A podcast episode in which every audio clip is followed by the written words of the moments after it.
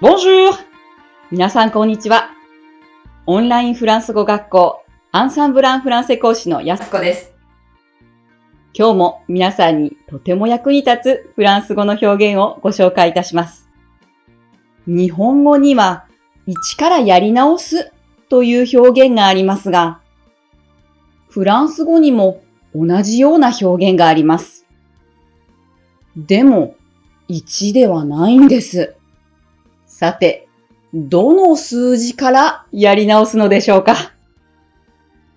正解は、recommencer à zéro, recommencer à zéro, recommencer à zéro ゼロからやり直す。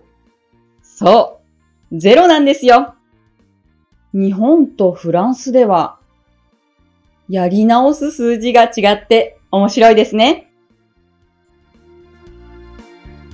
さて、フランス語をもっと勉強したいという方は、アンサンブルのレッスンでお待ちしています。それでは、アビアント